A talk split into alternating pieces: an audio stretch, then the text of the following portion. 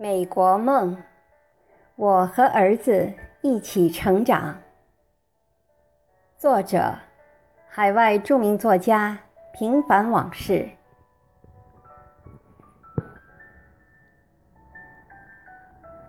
引言：瑞八岁出国，先后在加拿大和美国读完了小学和中学。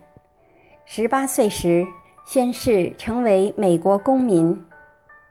在接到美国名校录取通知的当天，他曾感慨地对我们说：“如果我出生在这里，也要去竞选美国总统。”遗憾的是，作为父母，我们没有给他这样的机会。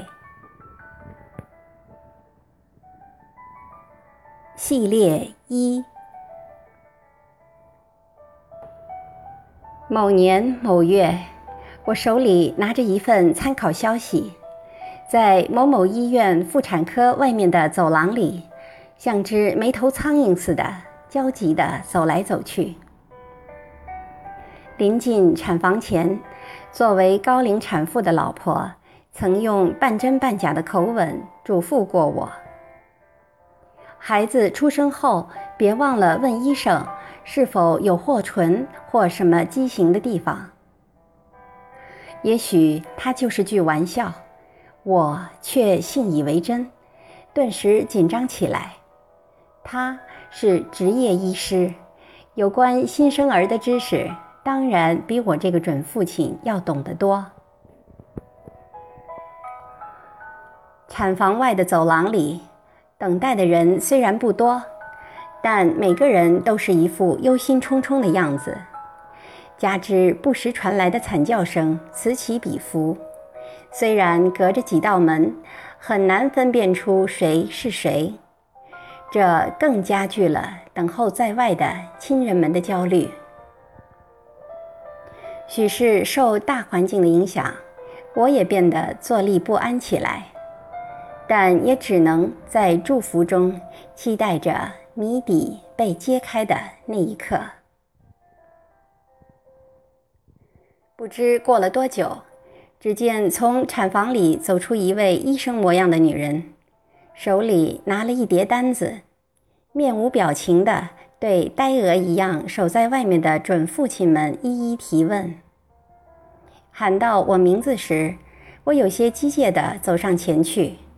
茫然地看着他，不知所措。他有些冷漠地把一张单子递给我，问：“如果有危险，保大人还是保孩子？”“都保，大人和孩子都保。”“你只能有一种选择，保大人。”我没有一丝犹豫，但此话一出。我突然感到有些不安，仿佛真的将要发生什么不幸似的。也正因如此，站在产科的外面的我，如坐针毡，简直像受刑一般。那种滋味，只有亲身经历过的人才能体会得到。将近十二点四十分左右，一位护士抱着一个婴儿。从产房中出来，并大声喊道：“某某的爱人在吗？在，我就是。”我忐忑不安地走上前去问：“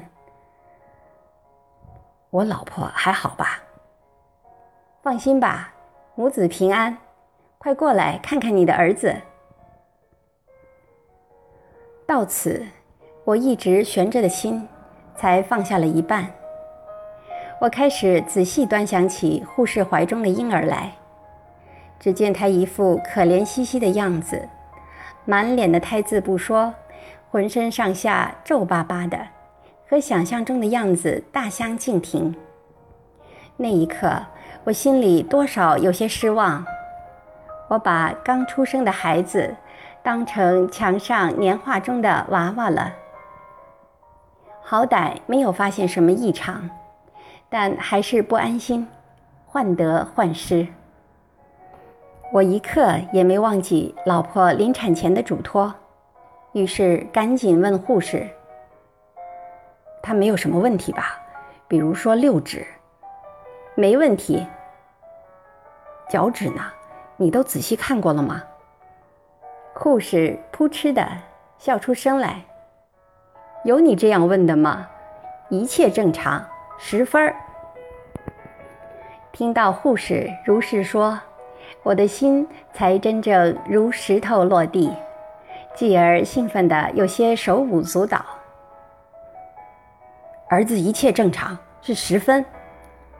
我鹦鹉学舌般的向躺在病床上的老婆重复着护士的话，尽管当时我对十分的概念还不甚了解，但没问题是肯定的了。而整夜萦绕在我脑海中的，却是几句似懂非懂的医学术语：术前患者家属签字，脐带绕颈三周，羊水，催产针。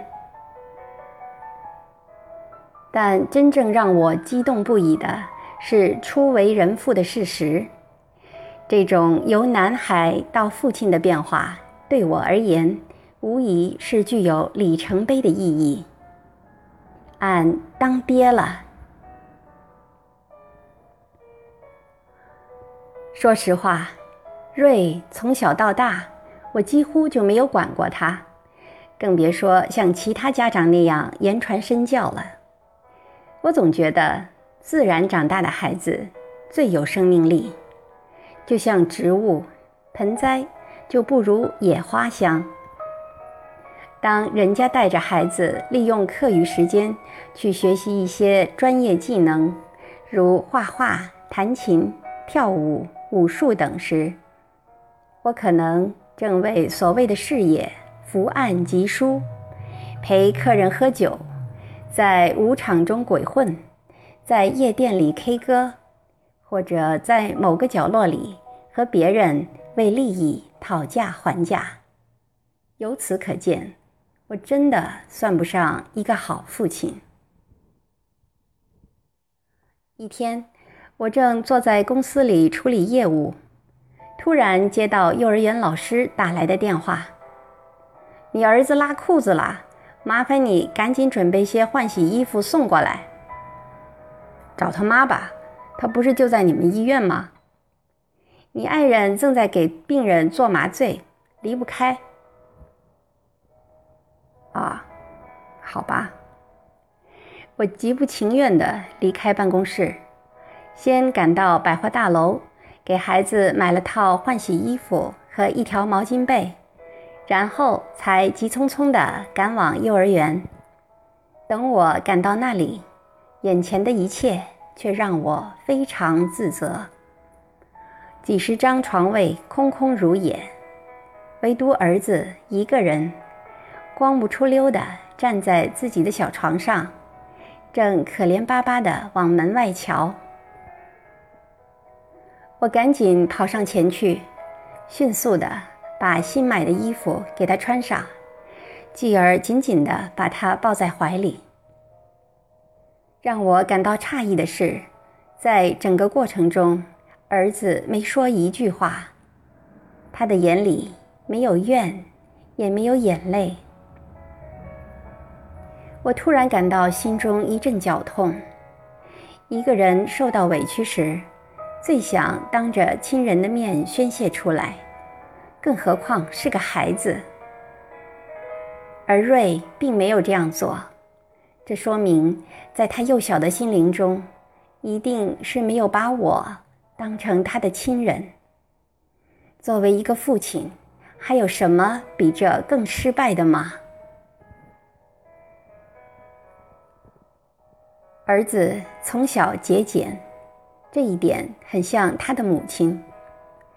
比如一次，我骑车带他在家的附近转悠，说真的，我非常享受让孩子坐在前梁上的感觉。这样显得我们之间很亲很近，也方便交流。在经过一个地摊时，我看到卖的草莓很新鲜，就情不自禁地停下来买了两斤。瑞当时没有说什么，只是把头扭向一边，不再理我。过了一会儿，他突然冒出一句让我听后啼笑皆非的话：“见啥买啥，怪不得妈妈总骂你。”我不禁哑然失笑。才五岁的孩子就知道拉大旗做虎皮，而且还运用的恰到好处，让我无言以对。还有一次，我领着儿子在小区附近散步，突然不远处随风传来阵阵臭味，一看，一个巨大的垃圾箱横在路旁。我立即拉起儿子，屏息，并快速离开。当我俩跑到了安全区域，我有些像恶作剧似的问儿子：“告诉爸爸，是我的脚臭，还是那个垃圾箱臭？”那是不一样的。他的回答完全出乎我的意料。他对我的问题没有正面肯定和否定，却给出了一个说得过去的结论。儿子小小年纪，处事如此圆滑，既不得罪我，又巧妙地回答了我的问题。我不禁问自己：他是我的儿子吗？我和他妈妈可都是那种胸无城府的人呐。瑞也有顽皮和天真烂漫的时候，比如有一次，我指着天上的云彩问他：“云在做什么？”“在天上散步。”天哪，一个才五岁的孩子，字没认识几个，也没读过书，想象力却能逾越二者。当然，他也有耍小聪明的时候。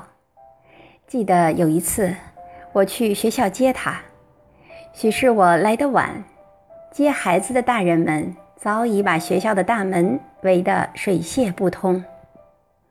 随着一阵急促的铃声，学生们排着长队，在班主任的带领下走出了教学楼。我一眼就看到人群中的儿子，虽然距离不近，但我和他的目光有过几秒钟短暂的接触。我甚至看到了他眼神中兴奋的光芒。而当我正想开口叫他时，他却突然把头扭向别处，仿佛我不存在似的。直到队伍解散时，他才像突然见到了我。撒着欢儿向我的怀里扑来，我这才明白，这一切都是做给老师看的。而值得我欣慰的是，一个七岁的孩子已经懂得如何克制自己的情绪。瑞在国内只读过小学一年，记得他当时的班主任姓王。刚从师范毕业不久，王的素质很低，动辄打骂学生。他曾经用一本书把瑞同桌女孩子的脸划出一条大口子，缝了好多针。瑞不喜欢中国学校的原因之一，就是那里的个别老师简直就像法西斯。直到现在。提起在国内上小学的往事，瑞还心有余悸。刚出国那会儿，我经常问他同样的问题：国内和国外的老师有什么不同？中国的 rude，外国老师 nice。国内好还是国外好？国外好。瑞是天生的左撇子，对此，我和他妈妈一直采取顺其自然的态度。上学校后，王就逼着瑞用右手写字。这一点我完全可以理解，也无可非议。我们小时候，老师也是这么要求学生的。在国内，这也许算不了什么，但在国外，这就属于侵犯人权了。由于突然改成右手写字，瑞一时适应不了，从而直接影响到他的学习成绩。为了评先进班级，每逢考试，王就逼瑞向当医生的妈妈要诊断书，人为的剥夺了瑞参加考试的机会，让他等大家考完了再去上学。瑞怕我们去学校找王，因此一直隐瞒实情。有时碰巧引起我的疑虑，问他为什么没有去学校。他就谎称学校放假。我和他妈妈当时谁也没在意，更没有想到孩子会撒谎。有时瑞忘记要诊断书了，回到学校后，没少挨王的体罚和打骂。瑞对他咆哮时的样子一直记忆犹新。这些。还是瑞长大后才告诉我们的。有几次，王直接把电话打给老婆那里索要病假条。起初，老婆怕不答应他会迁怒到孩子身上，所以就违心的答应了。谁知王得寸进尺，最后老婆实在忍无可忍。直接去找王理论，之后又非常后悔，整天提心吊胆，生怕王会因此给瑞穿小鞋，还让我送些小礼物给他。这也是东西方文化的不同之处。在国内，学生家长要看老师的脸色，并投其所好，而国外的情况却恰恰相反。如果多次被人投诉，教师的资格就难免不保了。如果说王属于中国教师队伍中的个别现象，那么瑞真的很不幸。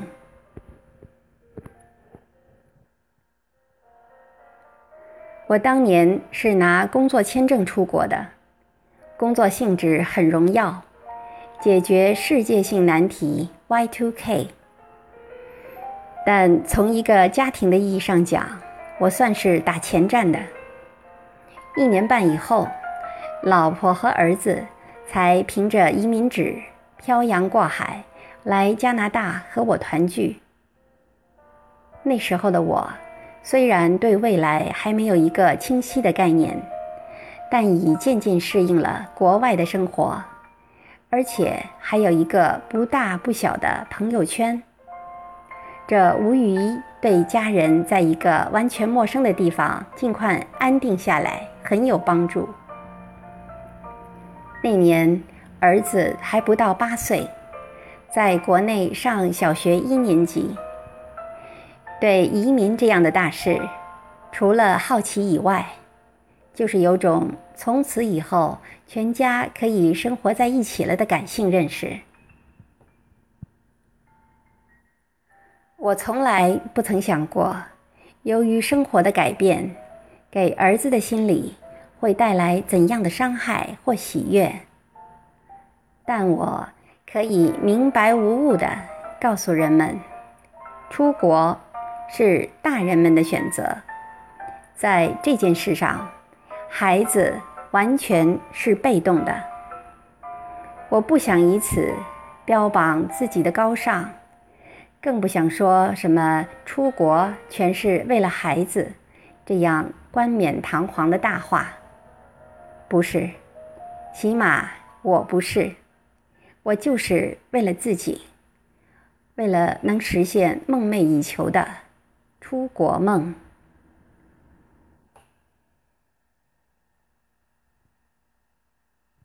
敬请继续关注美国梦，我和儿子一起成长，系列二。